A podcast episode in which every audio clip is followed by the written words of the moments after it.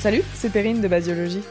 Alors bienvenue pour ce dernier épisode de la saison 1 de Recherchez-vous. Aujourd'hui, nous partons à la rencontre de Sébastien Giraud, un ingénieur de recherche au laboratoire de Poitiers. Nous avons abordé différentes thématiques comme son parcours universitaire ainsi que ses missions au sein du laboratoire. Je ne vous en dis pas plus et je vous laisse découvrir ce témoignage et je vous souhaite une bonne écoute. Salut Seb Salut Pierrine Merci d'avoir accepté de, de, venir participer au podcast Recherche chez vous. Alors, il faut savoir que tu, du coup, tu étais mon encadrant durant ma thèse. Et donc aujourd'hui, on va, euh, je t'ai proposé de t'interviewer pour parler de ton parcours et euh, de ce que tu fais au sein du laboratoire. Très bien. Donc avant de commencer, je vais te laisser te présenter toi-même. Donc effectivement, bonjour, Sébastien Giraud, euh, j'ai 44 ans. j'ai commencé dans la recherche à Paris. Donc moi je suis dans un petit village et j'ai un oncle qui est chercheur et on a beaucoup discuté quand j'étais enfant euh, de son travail. Ah oui. Et ça m'a, ça m'intéressait, ça me plaisait énormément. J'aimais bien son, son approche et euh, la manière dont il en parlait. Mm -hmm. Et euh, donc j'ai, je pense, quasiment toujours voulu être ah ouais, dans ça ce date milieu-là. vraiment de très longtemps, quoi. C'est rare. Ouais. Parce que souvent, on découvre un peu ça sur, euh, en, dans, dans études supérieures. Même si je Mm. ne connaissais pas, en fait, j'avais juste le, Ouais. le reflet de, de mon oncle. Mm. Euh, après, j'ai toujours été attiré par la médecine, toujours été attiré par Mm. euh, euh, les solutions apportées à certaines pathologies Ouais. et, et le soutien de, bah, de, de l'humain. Et, Ouais. Et du coup, tu as fait quoi comme étude? Alors, euh, après mon bac, je suis rentré euh, dans un BTS, analyse biologique et biochimique, euh, à Tours. Je suis pas rentré à la fac, même si c'est le parcours Mm. emblématique Donc, et classique. courant, ouais. Ouais. Mm.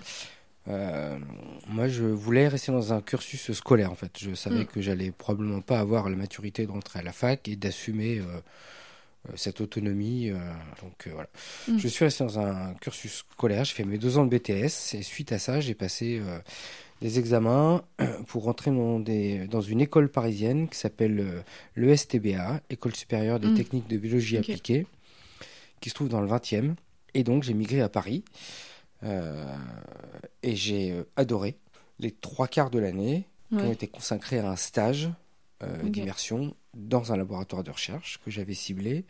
Et donc j'étais dans le laboratoire du professeur Kajaskin à Paris, euh, à l'hôpital Brousset, Mhm. qui aujourd'hui euh, n'est plus un hôpital tel que je l'ai connu, dans lequel il y avait des, labo- des laboratoires de recherche. Mhm.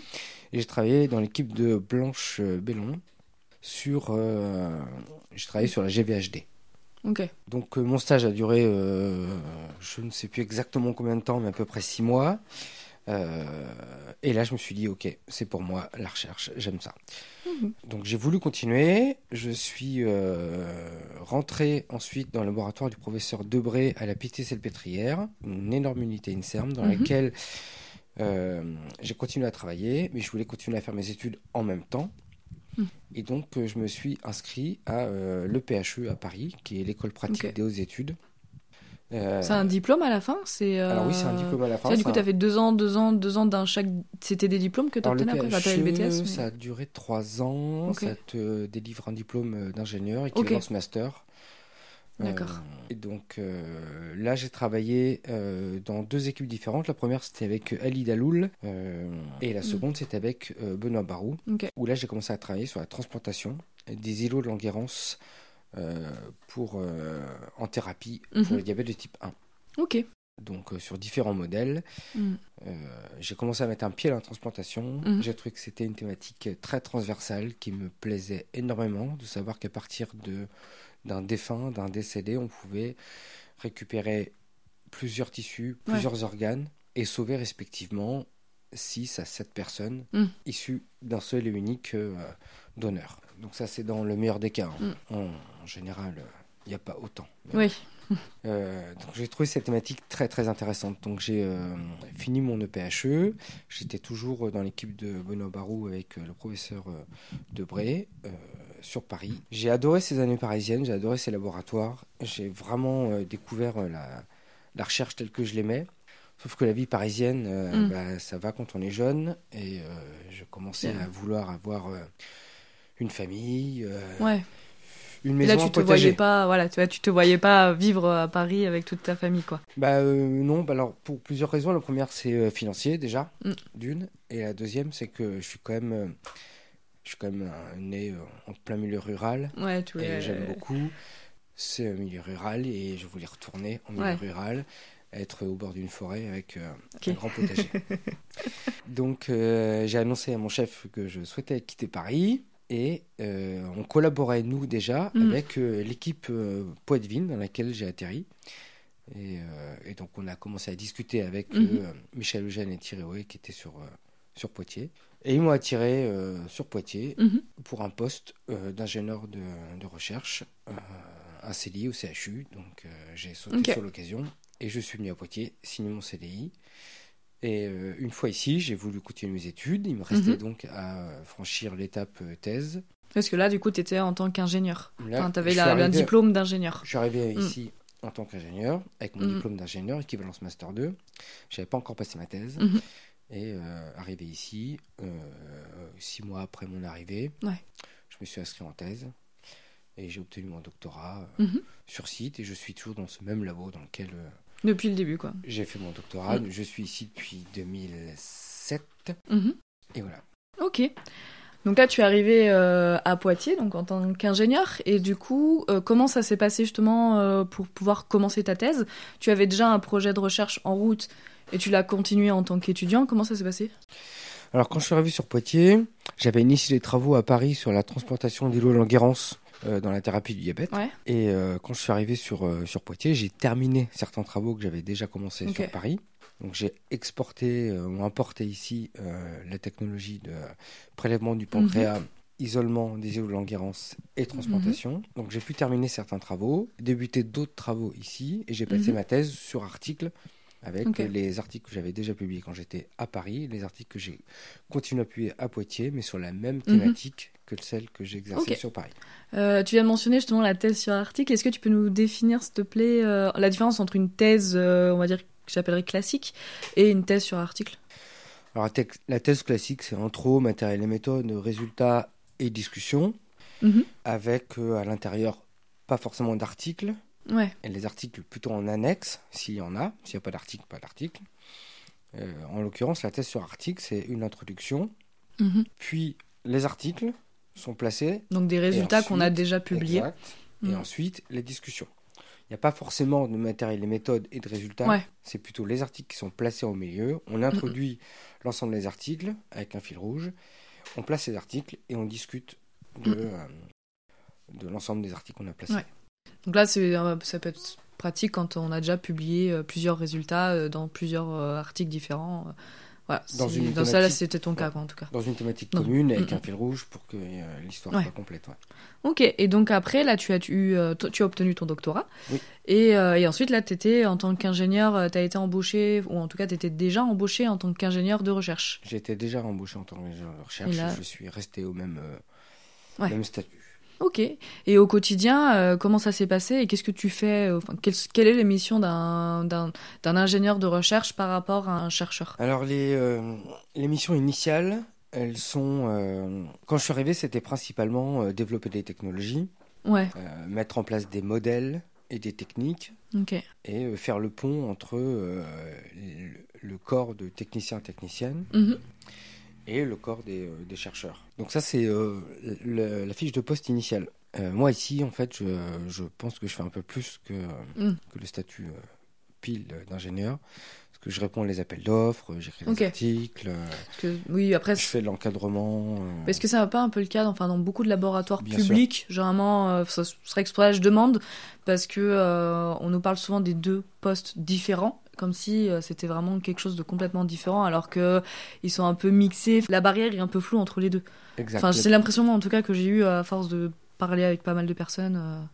Mais c'est Mm. juste, c'est juste, on Mm. a, euh, c'est effectivement assez, euh, c'est assez flou. Il y a pas de, c'est pas clair. La mission Ouais. n'est pas, n'est pas, euh, n'est pas clairement établie et on peut Mm. très bien. euh, Peut-être dans le privé, peut-être un peu plus. la différence est peut-être un peu plus, je sais pas. bah, c'est peut-être plus cadré et, et les limites sont plus franches. Ouais. Ici, on a quand même plus tous plus ou moins de carte blanche. Ouais. Les limites sont pas franches Et, et l'objectif, c'est d'être autonome. Moi, je- j'aime beaucoup, j'aime beaucoup mon autonomie.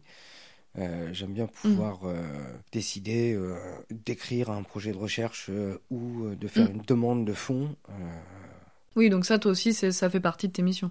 Oui. Mm. Donc là, je renvoie euh, parce que du coup, il y a deux semaines, il y a un podcast qui est sorti d'un d'un maître de conférence et du- euh, d'un praticien hospitalier qui nous a parlé pas mal de projets et des demandes de financement, de comment ça se passait. Et donc effectivement, là, on peut voir que mm, toi, tu as un poste complètement différent et au final, tes missions euh, se euh, regroupent quand même, sont similaires. Donc, Oui. Enfin, notamment, enfin, en tout cas, par rapport à ces missions-là. il y en a des missions assez communes. Moi, j'ai pas d'enseignement comme peuvent avoir les MCU ou les Ouais. MCF. Euh, je suis euh, à 100% euh, dédié au labo, Mhm. euh, sans la partie enseignement. La seule partie euh, que j'ai avec les, euh, les étudiants, c'est les encadrements. Encadrement de, de BTS, de licence, de master et de thèse. Ok, donc ça c'est au sein du laboratoire. Ça, tu vas pas. mm.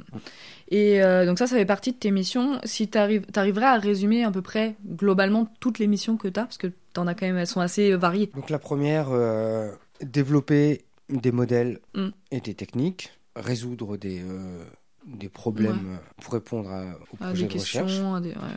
Donc écrire des projets de recherche, Mhm. euh, faire l'expérience, analyser les résultats, les interpréter, Mhm. euh, encadrer des étudiants. Mhm. Que allant du BTS master jusqu'à du la thèse. ouais. Euh, Mhm. Écrire des articles, des rapports, des bilans et euh, répondre aux appels d'offres pour chercher des financements. Ok, ouais, donc c'est quand même assez très très large, quoi. C'est, ouais, ouais. c'est, et c'est ce qui te plaît un peu, euh, cette hétérogénéité euh, dans le métier? Enfin, comment tu t'organises? Est-ce que c'est compliqué de gérer tout ça en même temps ou... Alors ça peut l'être. Il y a des périodes où effectivement, quand on a beaucoup d'expérience à Ouais. mener avec en même temps des deadlines pour répondre à des, euh, des appels Mm. d'offres ou une correction d'un article euh, qui est en révision et pour lequel on a un délai euh, assez serré, il y a, il y a des moments où c'est euh, très surchargé.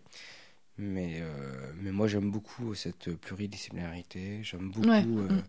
pouvoir me dire que je peux être à la fois à la paillasse, même si euh, aujourd'hui je le suis quand même de moins en moins. Mm. Je suis plus vraiment dans l'écriture et la recherche, le Ouais. financement, l'écriture d'articles et, ou de saisines.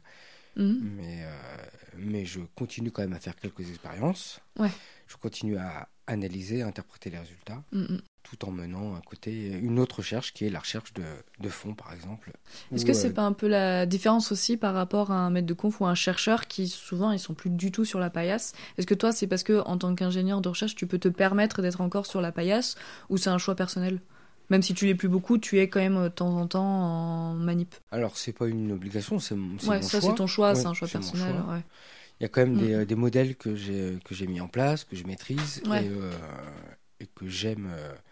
je forme des étudiants Mm. ou des, euh, des techniciens, des ingénieurs euh, sur certains modèles. Mhm. Et, euh, et j'aime bien continuer à Ouais, t'aimes bien, t'as envie de garder ce Ouais. côté. euh, Ok, donc ça montre aussi que c'est possible. Enfin, Oui. parce qu'on a aussi l'image quand euh, c'est- je parle pour tous les personnes qui sont en thèse ou qui sont déjà bien ancrées dans la recherche. On a cette image que plus on avance, euh, plus du tout, on sera plus du tout sur la paillasse et qu'il y en a qui veulent rester un petit peu. Et ça montre aussi que bah en fait, si on veut, euh, on peut aussi potentiellement avoir de temps en temps des manips, un Elisa par-ci par-là. c'est possible quoi. C'est toujours agréable de, de retourner à, la, à la paillasse de temps en temps. C'est sûr que j'y vais de moins en moins, mais, euh, mais, euh, mais c'est bien aussi parce que ça permet de, Mm. de déléguer et puis d'avoir un Mm. peu plus de temps pour euh, rédiger des projets de recherche et, Ouais. et, répondre aux appels d'offres. Et pour toi, quelle serait, alors j'avais posé la question donc il y a deux semaines, pareil, bah, à ton collègue, hein, à Ra- Raphaël, quelles pour toi seraient les, les qualités qu'il faudrait avoir pour être ingénieur de recherche, ou en tout cas pour travailler en laboratoire? Il a fait la même tête. alors là, les gens ne peuvent pas voir, mais. Je pense qu'il faut, euh, bon, faut être motivé, il faut pas regarder ses horaires, euh, il faut être, faut être dévoué Mhm. et euh, il faut accepter l'échec parce que dans Ouais. la recherche, il y a quand même peu de manips qui réussissent du premier coup et qui Ouais. réussissent dans le temps. La, reprodu- la reproductibilité, c'est pas forcément évident. Donc, il faut être dévoué, il faut Ouais. donner de son temps, il faut être patient, euh, il faut pas se décourager. Donc, il faut être courageux, il faut être curieux. Ouais. Il faut toujours euh, se remettre en question. Il faut aller chercher les informations, beaucoup. Mm. Faire la bibliographie. Moi, je fais, euh, toujours, tout comme mes collègues, beaucoup de bibliographie. Mm. Et, euh, ça, c'est très important. Ça permet de se remettre en question De aussi. en Il question, avait parlé ouais. aussi d'avoir d'esprit critique. Oui. Donc, euh, ok. Et bah, puis d'évoluer avec son Mm, mm. temps parce que on a parfois certaines connaissances qui, qui peuvent être empiriques. Et euh, l'objectif de la biographie, c'est aussi de pouvoir mettre à jour nos connaissances Ouais. et de euh, critiquer nos modèles, critiquer nos techniques, nos façons d'analyser les résultats. Alors, est-ce que euh, c'est pas difficile aussi de devoir toujours se remettre à jour au quotidien? Non, c'est pas difficile parce que, euh, par exemple, quand on travaille là, actuellement, je suis sur un projet sur le métabolisme. Mhm. Initialement, je j'étais pas, je connaissais pas le métabolisme, mais j'étais pas acteur de, de projets de recherche sur le métabolisme. J'étais vraiment dans la transplantation pure, euh, sur la séquence disque perfusion. Donc j'avais les connaissances, les bases et Mm. euh, la biographie en tête. Et quand j'ai commencé à, à partir sur l'axe métabolisme Ouais. de l'ischémie perfusion, il a fallu que je fasse de la biblio pour déjà Mm. me mettre à jour sur toutes les voies métaboliques qui sont impliquées au cours de la séquence d'ischémie Mm, mm. perfusion. Et, euh, et cette biographie, et j'en ai besoin pour pouvoir avancer. Elle Ouais. garder des nouveaux marqueurs dont j'avais pas Mm. forcément connaissance ou dont la communauté scientifique n'avait pas encore connaissance jusqu'à ce qu'un article en particulier soit publié montrant que tel acteur euh, du métabolisme est impliqué dans une voie qui est commune à une voie de Mhm. l'ischémie, de l'hypoxie ou, de, Ouais. du cancer ou, ou tout autre. Donc euh, non, j'ai be- Ouais. besoin de ça. Ok, ouais, de pouvoir pas- se renouveler, de chercher. En fait, au final, Ouais. c'est. Bon, on cherche dans, Oui. dans le taf, dans le boulot, quoi. Mais euh, en même temps, on cherche aussi toujours de nouvelles informations. De... C'est pas une contrainte. C'est, euh, pour moi, c'est une nécessité. Mm. Et pour, euh, je pense, la majorité des chercheurs, c'est euh, très important. Oui, parce que ça pourrait, on pourrait penser que c'est frustrant ou autre, c'est compliqué de toujours se dire, euh, bah, de rester dans sa voie et de se dire, bah non, en fait, faut toujours aller chercher, de voir si ce qu'on fait c'est pas spin entre, je sais pas si on peut dire comme ça, mais. Bah, ça remet pas forcément en question la voie Mm. dans laquelle tu te trouves. C'est, euh, ça rajoute une petite pierre Mm. à cet édifice que tu es en train de, de monter pour pouvoir répondre à cet objectif. Ouais. c'est, euh, ou te réorienter si euh, la voie métabolique dans laquelle tu pars est euh, pas forcément euh, celle-ci qui Mm. va répondre à ta question, mais plutôt celle qui est annexe parce que il existe beaucoup de voies euh, parallèles, beaucoup de, Ouais. beaucoup de chemins qui se croisent dans, dans les pathways intracellulaires. Donc, euh, Ok. Donc là, tu es beaucoup plus fondamental que les personnes que j'ai pu euh, interviewer précédemment. Donc effectivement, euh, toi, c'est beaucoup. C'est pas applicable directement. Même si ton objectif l'est à terme, tu fais en sorte que. Effectivement, ça n'est pas applicable rapidement. Ça, Mm. ça peut le devenir, ça, ça peut l'être. On a travaillé sur des, des molécules qui peuvent être rapidement applicables à la clinique. Euh, Aujourd'hui, je, suis sur- je suis principalement sur des modèles cellulaires, où là, évidemment, euh, la tr- la- le côté translationnel est un petit peu plus éloigné, c'est beaucoup plus fondamental. Mhm. Donc ça va... euh, si ça doit aboutir, ça mettra forcément plus de temps. C'est qu'on a des, euh, donc là des outils Mhm. et des modèles qui sont très importants pour la, la mécanistique. Donc pour Ouais. vraiment décrire une, un pathway, une voie de signalisation, Mhm. il faut faire vraiment du, du mécanisme. Et euh, la mécanistique, elle a lieu euh, dans des modèles cellulaires, Mhm. avec des inhibiteurs, des siRNA ou des CRISPR. Si on arrive à inhiber euh, l'expression d'une protéine ou d'un ARN d'intérêt, Mhm. et qu'on observe que, ce, que la lésion ou que le symptôme n'apparaît plus, on peut euh, concevoir que euh, cette protéine ou cet ARN est vraiment impliqué dans la genèse des lésions. Ok. Et je me demandais, euh, justement, tu parlais, donc là, tu parlais tout à l'heure euh, de faire des demandes de financement ou autre. Euh, Est-ce que tu as une semaine type euh, ou même un mois type? Enfin, comment ça, un peu au quotidien, comment ça se déroule tes journées? Alors, il n'y a pas de semaine type, ni de mois type. C'est variable. Après, il y a des journées où je, où je ne vais rester que sur mon PC. Ouais. à faire la biographie, euh, rédiger, écrire, analyser les résultats. Mhm. Euh, D'autres journées où je vais euh, être à la paillasse toute la journée. Mhm. Il y a rien de. C'est ça qui est intéressant, c'est qu'il y a, il y a pas de, y a pas de, il y a pas de routine classique, il n'y a pas de journée Ouais. type. Alors certes, il y a des journées qui se ressemblent parfois un peu plus dans la longueur. Quand on écrit un article, on va rester pendant un certain temps assis à son PC à Ouais. rédiger et faire de la biblio. Ça, ça va. Mm, mm. Ça peut prendre quelques semaines, euh, voire quelques mois, euh, pour lesquels là, les journées sont toutes identiques. Ouais. écriture, biographie. Mais c'est un peu, de toute façon, le, ça ressort toujours, c'est un peu le discours que j'ai jusqu'à maintenant, où de toute façon, il n'y a pas de routine, et que les, le quotidien est jamais la- le même, et même si, euh, bon, bah, d'un projet à un autre aussi, c'est différent, Mm. on vous étudie jamais la, dif- la- on étudie jamais la même chose, donc, euh, c'est, de toute façon, c'est ce qui ressort à chaque fois, donc c'était le, c'est le mot, il n'y a pas de routine. et, D'autant plus qu'on a, euh, on a toujours, on a un turnover beaucoup d'étudiants Mm. Ah bah, j'allais, enchaîner là-dessus, donc, euh, Et donc euh, ça, ça, ça ajoute Mm. au fait que euh, bah, peut pas y avoir de routine. On a euh, des projets qui euh, qui commencent, qui, Mhm. qui se terminent, d'autres qui recommencent, d'autres qui se terminent, des étudiants qui viennent et, et eux aussi ont une date butoir. Donc on a un gros turnover euh, d'étudiants, Mhm. de projets et euh, de postdoc. Donc, Ouais. euh, Et donc toi- ça c'est bien. Ça nous permet d'avoir toujours des nouveaux visages, Mm. de travailler sur de, de nouveaux petits projets et d'avoir des gens à côté qui sont, qui sont ambitieux, qui ont envie de, Mm. de, de terminer leurs études ou de continuer leurs études et pour lesquels euh, bah, il est important que nous on soit à l'appui Mm. et, euh, pour que eux réussissent. Et donc, euh, et donc ça aussi c'est très enrichissant. Ok. Ouais, c'est pas. euh, Donc j'ai plusieurs questions qui me viennent à l'esprit euh, là maintenant. Dans un premier temps, c'est pas euh, frustrant justement de d'avoir toujours des nouvelles personnes. Alors c'est enrichissant, mais est-ce que c'est pas compliqué aussi des fois de de se faire son équipe? Parce que alors on, parlait aussi, il y a beaucoup de le discours revient souvent comme quoi bah, les contrats sont courts aussi. Il faut toujours chercher de- des financements en début de carrière. Enfin tant qu'on n'a pas de de poste pérenne, bah, on est amené aussi à changer de laboratoire. Est-ce que c'est pas compliqué euh, de pas avoir une, on va dire, toujours la même équipe? Alors si, c'est euh, c'est compliqué. C'est compliqué de d'effectivement savoir Mm. que euh, quand on va accueillir un étudiant, par exemple un étudiant en thèse, euh, que ça va être uniquement sur trois ans. Ouais. Et qu'au Mm. bout de trois ans, on sait que l'étudiant doit partir et Mm. que l'article doit être fait, publié, accepté.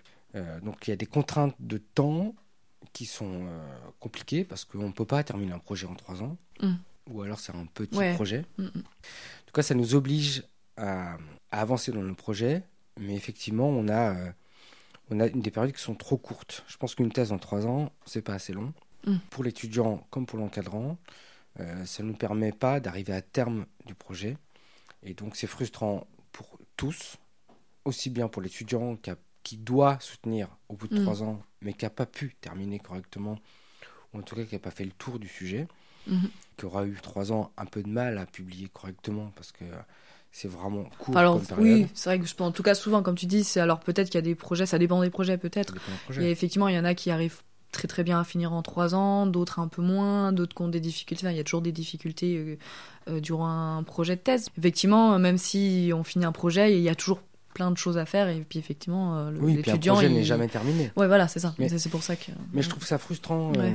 euh, pour nous et pour l'étudiant de se dire que c'est, euh, c'est- moi je trouve ça court et donc frustrant. Ok. C'est, c'est ça. Après, c'est pas forcément frustrant d'avoir un turnover. En fait, l'idéal c'est d'avoir une équipe avec des gens pérennes, Ouais. des techniciens et techniciennes, des ingénieurs qui sont Mhm. pérennes. Euh, pareil pour des CR. Mhm. Et des étudiants qui viennent, qui gravitent autour. Mhm. avec ce turnover, ça pose pas trop de problèmes parce qu'il y a quand même euh, euh, les modèles sont acquis par les techniciens, les techniciennes et les ingénieurs. Mm. Et donc eux sont toujours en place. Les étudiants viennent, sont formés à ces Mm. techniques ou à ces modèles pour répondre à une question. Mhm. Et une fois qu'ils partent, le modèle est toujours et les outils sont Ouais. toujours en place au laboratoire et toujours maîtrisés.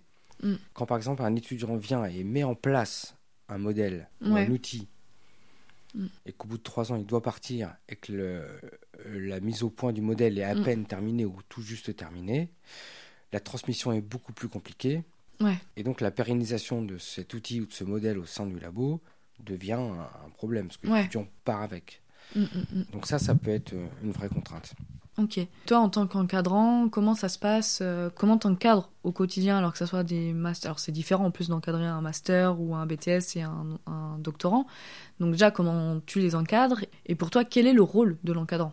Alors euh, moi, quand un étudiant arrive, donc déjà que je lui explique la thématique du labo, Mhm. euh, ce sur quoi on travaille, pourquoi on en est là, quels outils Mhm. on a pour y répondre et quel modèle.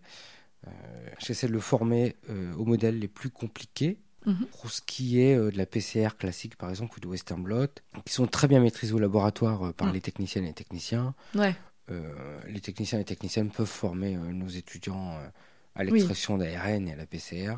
Ça Mm, pose aucun problème et c'est même enrichissant pour les techniciens techniciennes Oui, qui, oui. Alors, je sais pas si c'est le cas de qui partout, peuvent mais transmettre effectivement, euh, euh, ce savoir et c'est toujours euh, ouais. c'est bien pour eux. C'est intéressant, c'est permet, hyper mais nous aussi de, euh, moi ça m'a permis aussi d'échanger avec les techniciens et les techniciennes qui sont bah, au au laboratoire, qui sont aussi là pour nous aider, donc ça permet, ouais, ça permet un meilleur échange. et qui Mm. maîtrisent très bien ces techniques Ouais. et qui Mm, mm. connaissent toutes les failles et, euh, et qui savent très bien orienter l'étudiant quand l'étudiant a, un- a un problème sur une PCR. Euh, les techniciens et techniciennes ont connu tous ces problèmes avant, Mm. donc euh, savent les, les comprendre et les résoudre facilement. Moi, j'apprends euh, surtout les techniques un petit peu plus euh, compliquées. Ok. Euh, C'est ouais. pas les techniques courantes. En fait, toutes les techniques courantes de Mm. base, ELISA, Western blot, PCR, sont acquis par tout le monde. Ouais. Et donc la transmission est quand même, Mm. je peux la déléguer, c'est quand même beaucoup plus simple. Toutes les autres techniques sont Mm. euh, moins euh, moins répandues et donc moins maîtrisées au labo. Après, t'as aussi. Là- le- Là, il est nécessaire que je Mm. que je la transmette moi. Alors là, on parle surtout, tu parles, tu parles d'une transmission euh, technique, mais t'as aussi la transmission des connaissances, euh, voilà. Donc oui, donc dans un premier temps, je présente le labo, les thématiques, la thématique, les techniques, Ouais. les modèles, juste pour que l'étudiant ait une vue pragmatique de, du laboratoire, Ouais, des ouais. outils, des matériaux des, des, euh, et des modèles. Ouais.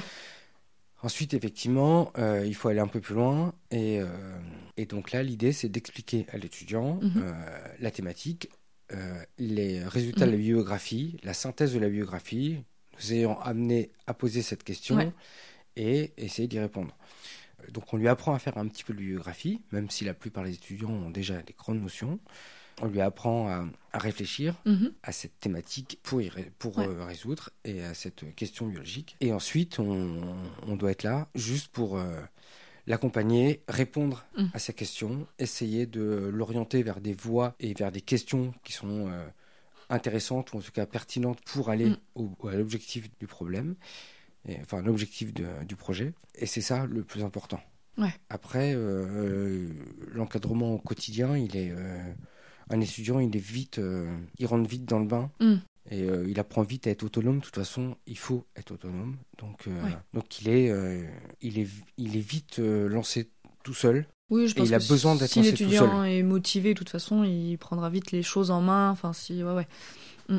Ok, et du coup, pour toi, quel est le rôle Alors là, on parle de l'encadrement de manière générale, que ça soit un master ou un, un doctorant. Et du coup, pour toi, quel est le rôle de l'encadrement de thèse Alors, le rôle de l'encadrant, c'est de, de former l'étudiant à ce que l'étudiant puisse euh, euh, réfléchir, euh, comprendre Mm. et euh, amener sa réflexion dans le sens de la question biologique, mais surtout Mm. qu'il reste focus. On a tous tendance, et les étudiants euh, en Mm. particulier, nous on l'a eu hein, énormément cette tendance, on l'a parfois encore, Mm. à euh, partir dans tous les sens, Ouais, parce qu'on arrive dans un, avec une question très large. euh, très large. Ouais. Et, et évidemment, quand on fait la biographie, on va s'intéresser à Ah, regarde, tel marqueur il sort dans cette voie. ouais, a ah, plein de choses. aussi. Puis, comme tu disais, il faut que ça rentre en trois ans. Donc, Il faut que euh, ça rentre en trois ans. Et on a toujours tendance à vouloir Mm. euh, eh ben, essayer de, de goûter à tout. Parce que, Ouais. euh, parce que si on se dit que si on délaisse cette voie et qu'on la laisse de côté, probablement on fait une erreur et que c'est, cette voie va nous aider à y répondre. Mm. Mais la première sur laquelle j'ai travaillé est aussi importante, je peux pas la laisser. J'ai pas été au bout, elle aussi est importante. Et donc, ce qui est important, c'est surtout de, de les laisser s'exprimer, mais de faire en sorte que l'étudiant reste quand même focus, qu'il réponde à cette Mhm. question, euh, mais qu'il ait l'ouverture d'esprit pour pouvoir y répondre. Donc, il faut pas trop resserrer, Mhm. mais il Mais- faut pas non plus permettre euh, un, trop Mhm. élargissement, euh, un, un trop éparpillement. Euh, sinon, ça n'aboutira pas. Mhm. Et c'est pas correct pour euh, l'étudiant euh, comme pour le projet. Ouais. Et dans toutes ces missions, que ce soit de l'encadrement ou même des appels au projet, enfin dans toutes tes missions au quotidien, qu'est-ce qui te plaît le plus? Moi, j'aime beaucoup faire la bibliographie. Mhm. J'aime bien écrire Ouais. des revues, des articles, et j'aime bien interpréter euh, Ok. le résultat. J'aime effectivement de moins en moins euh, aller à la paillasse, euh, faire Ah. des PCR ou Mm. des Western blot. J'ai cru que tu allais dire encadrer des doctorants. Non, ça, je j'aime- je ça, me suis dit mince, parce que juste après moi, ça. Non, la seule chose que j'aime pas, euh, c'est les relectures infinies du rapport ou du à, la, à la fin de la thèse. Mais je peux comprendre. hein. Et du coup, quels sont les inconvénients euh, Est-ce que toi, tu aurais des inconvénients par rapport au métier? À part la relecture du, euh, du manuscrit de thèse Euh, les inconvénients, il y en a quelques-uns effectivement, même si euh, c'est pas ce que je retiens le plus dans mon métier. Le premier, c'est le fait qu'on n'ait pas beaucoup d'argent. Mm. Non, c'est bien de le souligner parce que, enfin, je pense que peu. Bon, à force, ceux qui écoutent le podcast, euh, je pense qu'on finit par comprendre qu'on n'était pas forcément là, où on n'était pas forcément les plus riches, mais euh, c'est vrai que c'est bien de souligner, oui, que c'est pas Ah, là où, ouais. ouais, ouais, c'est pas là où on va avoir des gros salaires. Non. Bah, le salaire en soi. euh, Ah, tu parlais de l'argent des. oui, tu parlais Ouais. de l'argent des financements, pardon. Mais j'étais plus sur la recherche Mm. euh, de fonds pour pouvoir euh, Oui, c'est bien. Ouais. Continuer à vivre, continuer à pouvoir mener nos projets, Oui. continuer à subvenir. Et donc, on doit toujours se permettre, et Mm. on a toujours ce devoir d'aller chercher de l'argent euh, sur les- chez les associations, des fondations, à l'ANR, Mm. euh, ou des, euh, des plus gros projets, pour pouvoir euh, avoir de l'argent pour le fonctionnement, l'achat des, des consommables, Mm. l'investissement, et aussi du salaire pour Ouais. pouvoir payer nos étudiants, donc Master 2 et thèse, euh, et également payer euh, les, Les- postdocs, les euh, les ingénieurs qui vont venir ponctuellement alimenter notre, Ouais. notre laboratoire. La deuxième chose, c'est la pérennisation des emplois. Qui va un je peu, en, trouve, qui est un peu en lien, ouais. quoi. Mm. Moi, j'ai eu Mm. de la chance, Oui. mais euh, je continue à côtoyer euh, beaucoup de gens qui n'ont Mm. pas cette chance et euh, qui continuent à se battre.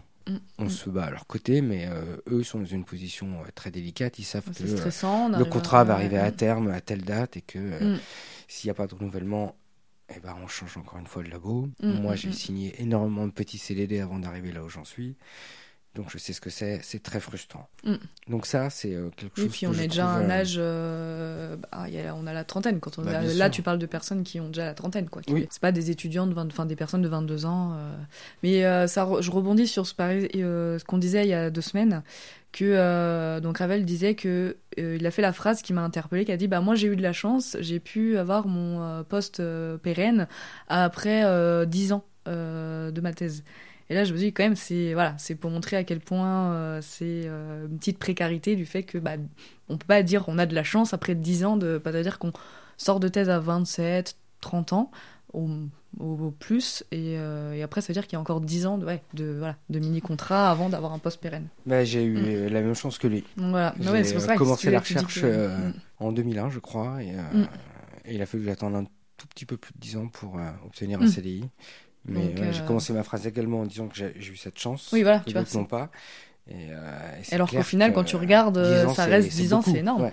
C'est vous êtes tous les deux donc ouais, vous avez eu le même discours en disant j'ai eu de la chance que alors qu'au final quand on regarde d'un point de vue extérieur euh, par rapport à d'autres métiers bah non 10 ans en CDD ça reste euh, Et parce qu'on a Mm, vu mm. passer plein de gens euh, oui mm, au labo et dans d'autres labos également. hein. mm, Plein de gens qui avaient les épaules pour être chercheurs, qui avaient les épaules pour, pour rester dans la recherche, qui- Ouais. qui, qui étaient faits pour euh, faire de la recherche. Mm.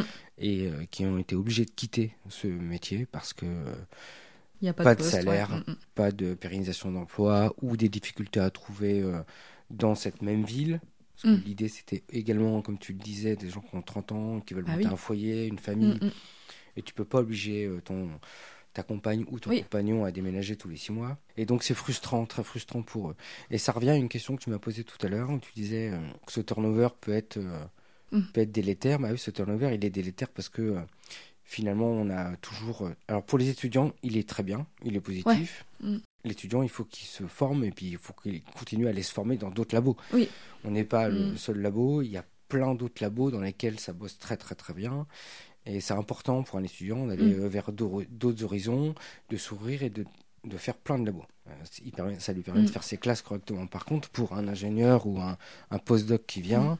qui a déjà fait ses classes avant, Mm. lui, son objectif, c'est de se pérenniser. C'est frustrant parce que euh, on va devoir euh, former Ouais. cet ingénieur ou ce postdoc. Lui Mm. va nous apporter plein de choses positives, des nouvelles techniques, des nouvelles Mm. approches, des nouvelles réflexions. Il va devoir quitter le labo. Et ça, Ouais, c'est euh, c'est très difficile. Très ouais. difficile pour lui, très difficile pour nous. Et, euh, Ouais. et ça, c'est Mm, euh, le, deux- c'est le deuxième inconvénient. Le premier, c'est le manque d'argent. Et, du- Et le deuxième, qui est très lié, évidemment, le, manque le premier, c'est le manque d'argent pour le fonctionnement matériel. Et le deuxième, c'est euh, le manque de pérennisation de, nos, de nos étudiants et de nos postdocs, chercheurs, ingénieurs, etc. Ok. Du coup, je te propose qu'on enchaîne sur euh, les petites questions en oui-non. Oui. Pour rebondir euh, sur ce qu'on disait justement euh, juste avant, est-ce que tu trouves que c'est un métier qui est compétitif? Tout petit oui. Et je voulais pas appuyer trop fort, j'avais peur de que ça fasse un bruit in- infernal. oui, c'est compétitif. C'est alors si on a trouvé une niche, si on a trouvé un projet qui répond à une question biologique et qui Ouais. est une niche, comme peut l'être l'excrément perfusion, Ouais.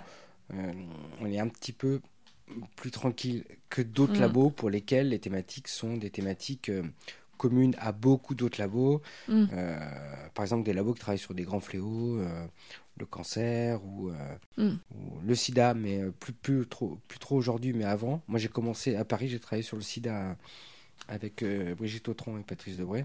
Et euh, oui, à l'époque, euh, le sida était très compétitif. Et, euh, et du Mm. coup, il faut vraiment être les premiers à, à découvrir, il faut les premiers à publier, les premiers à breveter. Mm.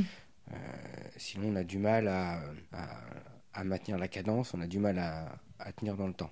Ouais. Et ça nous permet d'autant plus euh, d'aller chercher de l'argent derrière. Si on Mm. est les premiers à publier et à montrer qu'on est sur une bonne voie et que cette voie a de l'intérêt et qu'elle est, euh, qu'elle a été valorisée, on obtiendra de l'argent pour continuer ses Ouais. recherches d'autant plus facilement. Si on est second et qu'on n'a pas pu publier dans les temps, on n'aura pas ce soutien financier. Donc oui, c'est assez compétitif. Bah, ça rejoint du coup à ma deuxième question. J'allais te demander, est-ce que justement c'est long euh, d'obtenir des financements? Oui, ça peut être euh, très long. Alors évidemment, pour les petits financements, euh, il y a des appels d'offres tous les ans. Mhm. Les petits financements, c'est inférieur à 40 000 euros.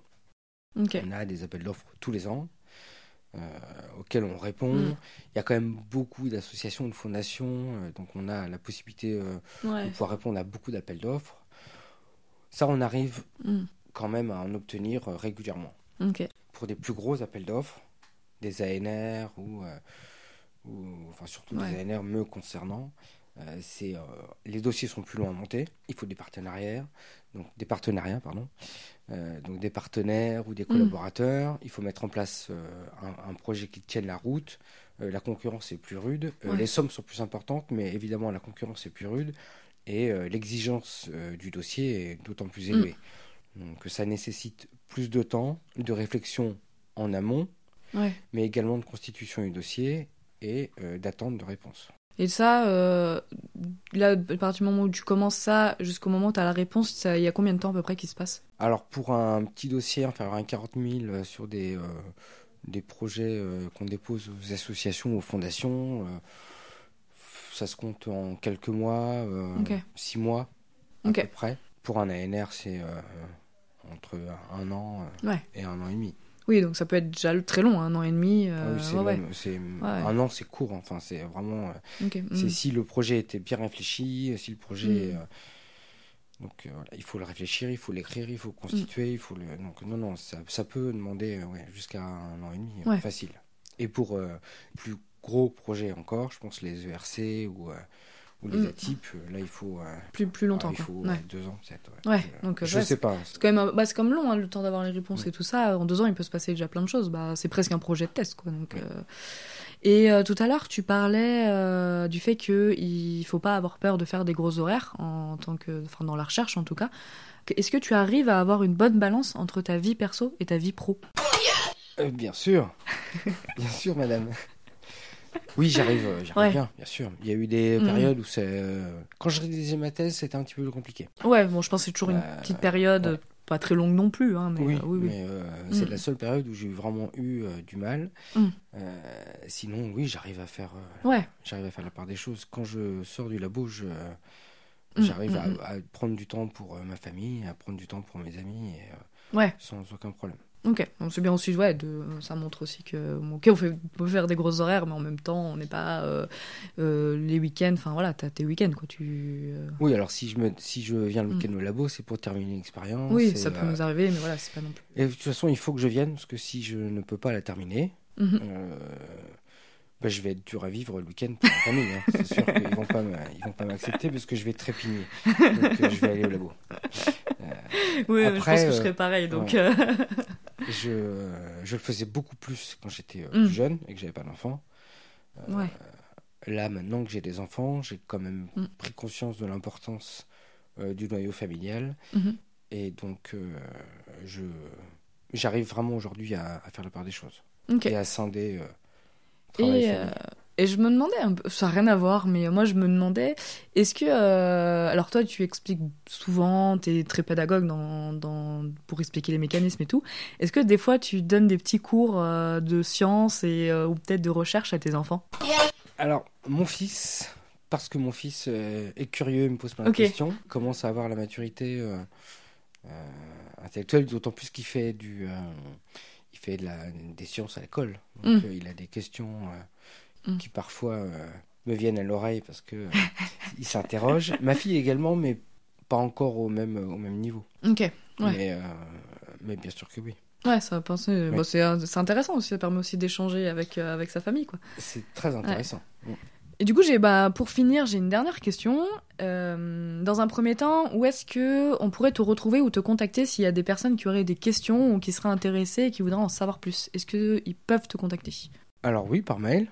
Ok. Donc le mail est sur le site euh, du laboratoire ou? Le mail est sur euh, le site du laboratoire, le, site euh, universitaire hermétiste. Ok. Et pour finir, est-ce que tu aurais un scientifique à me recommander ou une thématique que tu souhaiterais que j'aborde dans- dans ce podcast? Est-ce que tu as abordé la thématique du cancer déjà? Non, pas encore. Euh, c'est vrai que je pourrais. Alors, est-ce que tu aurais un scientifique à me recommander pour cette thématique?